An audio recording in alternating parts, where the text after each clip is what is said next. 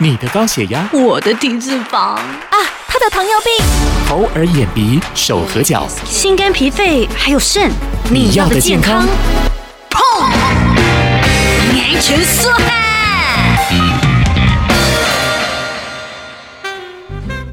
今天特别连线给新北市政府卫生局食品药物管理科杨淑琴科长，要和听众说明什么叫做医药分业。科长你好，大家好。先请教科长一句话：为什么有人说生病找医师，用药问药师？为什么不能一病就直接找医师来询问呢？这句话的意思呢，其实也就是指医药分业，也就是医师和药师呢各司其职的专业分工的一个方式。那原则上呢，医师呢他开处方，他不做调剂；而药师呢调剂，而他不开处方。除非呢是在偏向偏乡的地区，如果他没有药局以及药师执业的情况下，或是在医疗急迫的一个情形下需要紧急用药，医师呢他才可以调剂给药。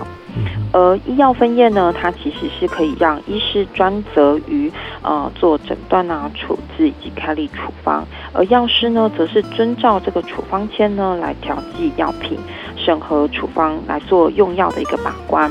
那也可以提供一些用药的指导以及卫教的药师服务。那我们这边呢要提醒呢，如果药局呢它没有药师的医师的处方的话，它是不能够贩卖处方药。因为每个人的呃病情呢都不同，那我们建议呢要确保自身的安全。如果身体有不适的话，应该要到合格的医疗院所，经过医师呢诊治评估之后，在医所开立的处方前去找药师来领药。是。那我们在过往的案例也曾经有看过，就是年轻的男子他自行服用像威尔刚这类的处方药，结果导致心跳加速，结果被送到医院挂急诊。那我们在这边呢，提醒民众呢，不要自行购买处方药物服用，应该要先去找医师评估自己的身体的健康的状况，免得发生意外。是的，那这样的医药分业目的是什么呢？医药分业的实施呢，主要是在保障民众知的权利，以及他可以自由的选择调剂处所的一个权利，而落实呢，医师专责在治疗，呃，药师呢则专责在调剂的一个专业分工。那进而呢，健全社区药局的一个专业的功能，来合理的分布医疗资源，增加民众便利的一个可近性，来提升整体的一个医疗的服务品质。那现阶段呢，考量呃国人呢民众就医拿药的一个习惯，那其实我们是采双轨制的一个医药分业。那也就是呢，诊所呢，它可以聘请药师人员来调剂，或者呢是将处方签释出，让民众呢持着处方签到附近的社区药局来调剂领药，也是可以的。了解。那目前实施医药分业之后，有什么样的优缺点，也跟我们来说明一下。在实施医药分业之后呢，我们可以看到。药师呢，他可以审核，就是医师他所开的处方签，经过双重的确认，来降低一个处方的错误。而且呢，医师跟药师他们可以各自独立的，呃，自主的依据呢自己的专业来发挥互相呃复合啊、监督以及制衡的一个功能。但是呢，也有可能会造成民众会觉得一些不方便。一般的民众他可能习惯就医后呢，就直接在诊所领药，而不是特地呢再去呃健保药局去做一个领药。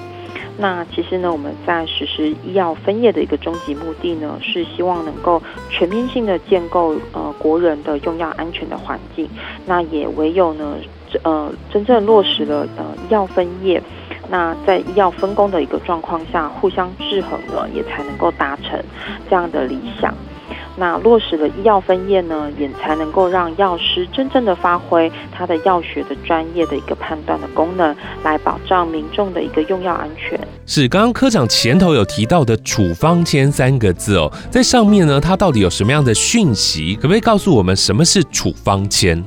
处方签呢，其实我们就是所俗称的药单。那民众呢，他如果去全民健保的特约医疗院所呢，去接受治疗之后呢，医师呢会在呃治疗上呢所需要用的呃药品啊、用药啊、用法以及副作用警语，还有使用量这些呢，都会记载在处方签上，然后交给病人。那病人呢，在拿着处方签呢，可以到社区药局或是聘有药师的诊所呢来去领药。是的，我知道现在社区药局哦，除了可以领药之外，还提供了许多的服务，是不是也跟我们说明一下？是，呃，我们在过往的调查发现，其实医疗人员呢最受民众信赖的呢，就是包括了医师、药师还有护理师，那就显示了哦，医药师他不仅只是药品的一个提供者，他更是民众用药安全的一个守护者。那药师呢，他其实除了执行调剂处方、